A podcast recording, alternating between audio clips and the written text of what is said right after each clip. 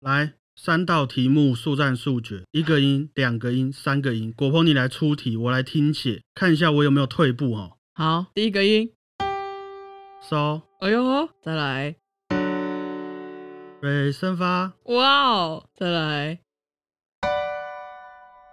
蕊生发西。哇哦。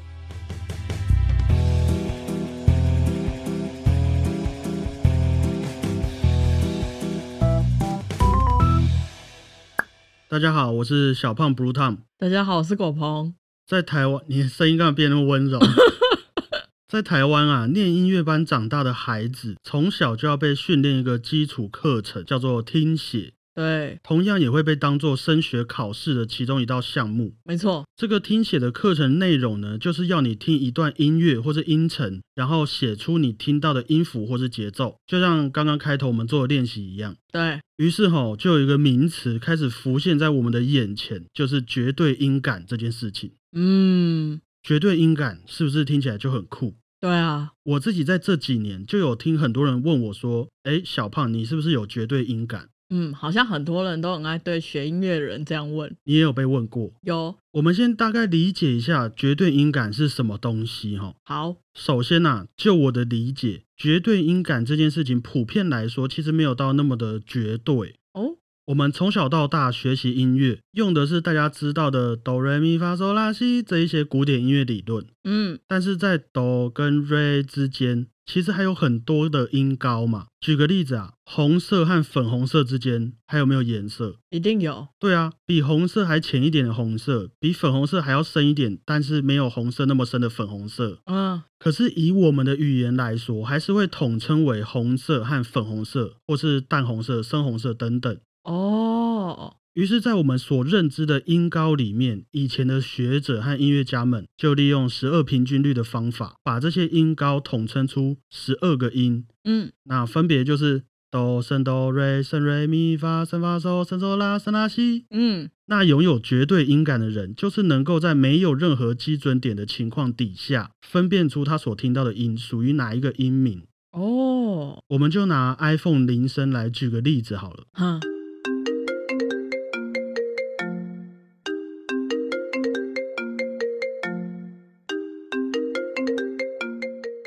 好，果鹏，你的直觉，你刚刚听见了什么？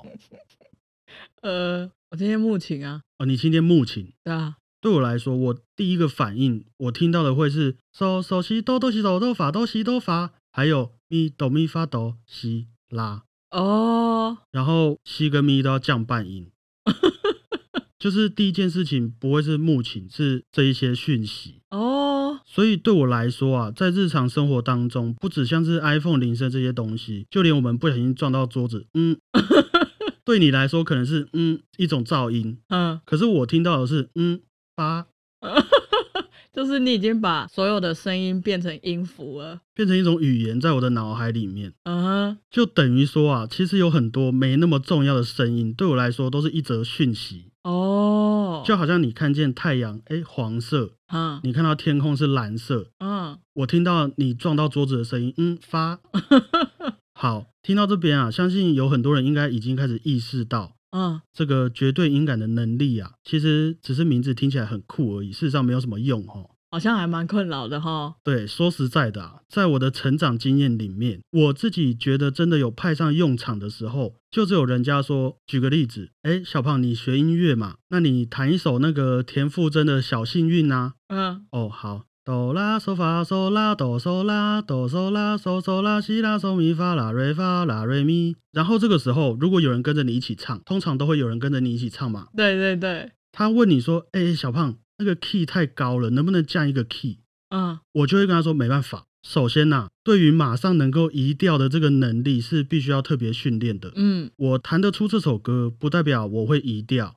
哦，再来，《小幸运》这首歌对我来说，我第一次听到田馥甄唱的时候，嗯就是哆啦嗦发嗦啦哆嗦啦哆嗦啦，嗯，不是什么洗嗦发咪发嗦洗发嗦，有点难度喽。对，不是就不是，嗯，红色就是红色，不要跟我说，哎，那你把这个红色拿来当黄色看看呐、哦，就就不是嘛。对啊，我也跟大家分享一下，其实，在生活中因为音感的关系啊，有两件事情会真的让我觉得很痛苦。嗯，第一件就是听到救护车的声音，哦，当救护车往我们这边开，然后又离我们越来越远的时候，会有一个都普勒效应，嗯，所以我们会听到法西法西法米拉瑞索瑞索哆发这样子，嗯，真的很不舒服，我起鸡皮疙瘩，会让我觉得很躁郁，没有安全感。还有嘞，第二件事情就是要和唱歌唱不准的人一起合唱。我刚刚正想想，先说好哦，绝对音感和唱歌唱的准不准，不太能算是同一件事情。啊，也许会有帮助，但是唱歌要唱得准，你如何控制你的声带和共鸣，也是要经过练习的啦。我就会常常遇到吼，有人拿着谱，嗯假如说是小星星好了，哼，哆哆嗦嗦啦啦嗦，有些人就会唱成哆哆嗦嗦啦啦嗦，可能有些人觉得哎、诶没什么问题啊，哼，听起来很好听，嗯，但是对我来说，他唱的是咪咪西西哆哆西，不是哆哆嗦嗦啦啦嗦。这个就是相对音感了吧？对，可是不是就不 是，咪咪西西哆哆西就是咪咪西西哆哆西，可是对方一定会以为他唱的跟你一样啊。我就会没有办法接受。哦，他可能要哆哆嗦嗦啦啦嗦，哆哆嗦嗦啦啦嗦，哆哆嗦嗦啦啦嗦都没有关系。嗯可是对我来说，哆哆嗦嗦啦啦嗦只有一个， ，OK，我可以理就解。是哆哆嗦嗦啦啦嗦，嗯，然后我就会没有办法调整过来，就没有办法和人家一起唱歌。你会很生气吗？我觉得那个算是一种宕机啊，因为有时候更严重的情况底下，啊我自己心里面的那个抖抖嗖嗖拉拉嗖也会不见，我已经不知道红色是什么了，嗯你就会直接开不了口，没有办法继续唱歌。嗯，好，听到这边啊，我希望大家可以对于绝对音感这件事情，从一个羡慕的态度变成同情啊。对，不过，如果你还是很想要拥有绝对音感这个能力的话，嗯，我也在我的学习过程还有网络上找了一些方法，哦，应该说只有一个方法，就是记忆这件事情。记忆，我不知道大家还记不记得，在小时候我们是怎么学会一声、二声、三声、四声的。譬如说，砰砰砰砰嗯这些中文发音，某方面来说，其实也是一种音感的练习。啊，久而久之，习惯成自然，我们就会知道要怎么运用嘛。嗯，尤其现在科技那么发达，相信很多人的手机里面都能够下载到钢琴。嗯，下次想要练习唱歌的时候，我觉得可以试着打开钢琴，一边弹一边跟着唱，哆哆嗦嗦啦啦嗦，让自己时不时去提醒自己，现在到底听到的、唱出来的到底是什么音高。嗯，习惯了那些声音的位置和听觉之后，下次如果找不到音准，你就想象你在弹钢琴就好了，哦，想象那个哆按下去的声音，啊，慢慢的你也能养成这种习惯。可以想象。那当然，如果你有学其他乐器，我觉得也可以用其他乐器代替啊，那如果要转调怎么办？这是另外一门功课。我们不要拿来这边讨论，我们现在只讨论怎么样训练我们的音感。好，好，我觉得如果你有其他擅长的乐器，你也可以用那个乐器。假如说你吹萨克斯风好了，嗯，萨克斯风的哦萨克斯风就很麻烦，对萨啊，克斯风的哆哦就是降咪，降咪就是降咪。萨克斯风的人会跟我说：“哦，没有，那是哆，对哆啊什么哆？那就是降咪啊。”那你们的乐器降一大调，那你的音阶是米发嗦拉西哆瑞咪嘛？他们会说：“哦，没有啊，哆瑞咪发嗦拉西哆。对，”没办法理解，我跟你讲，没办法沟通啊。每次讲到这个都会吵架。很多人都说啊，绝对音感是天生的，嗯，那些人都是万中选一的什么学音乐奇才。其实我自己觉得啊，我自己应该是后天培养出来的。嗯我觉得我应该不是天生就具备这个能力，就好像我们从小练习砰砰砰砰一样的感觉嘛。嗯，所以你是讲中文的奇才吗？你也不会这么觉得吗？ 外国人搞不好会这么觉得啊。外国人搞不好会，可是台湾人不会吧？ 就虽然啊，不得不说，从什么年纪开始训练这种事情，对我们能够吸收的程度一定有一点关系。嗯哼，不过还是有练就有差啦。对啊，分享给希望自己音感能够进步的朋友，嗯，唱歌也都很有帮助。对啊，多多练习，让他们成为你生活的一部分，然后我们就可以讨论那些带来的痛苦哦。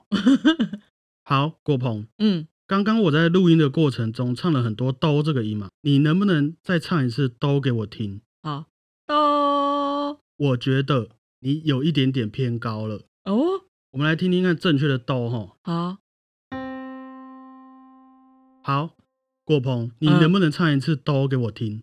哦，恭喜你啊，你的音感进步了啊、以上就是今天的节目内容，希望有打破大家对于绝对音感的这个迷思哈、哦。对啊，如果喜欢的话，也希望大家可以帮我们把这个节目分享出去哈、哦。嗯，谢谢大家，我是小胖 Blue Tom，谢谢大家，我是果鹏，大家再会啊！拜拜。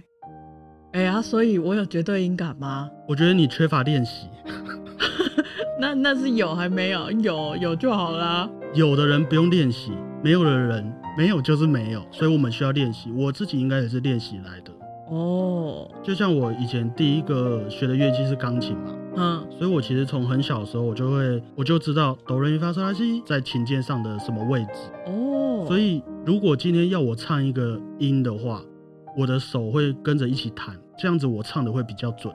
哦，所以我才觉得我应该不是天生有绝对音感的人。哦，嗯，所以多练习。来，再唱一个哆给我听，都非常好。真的假的？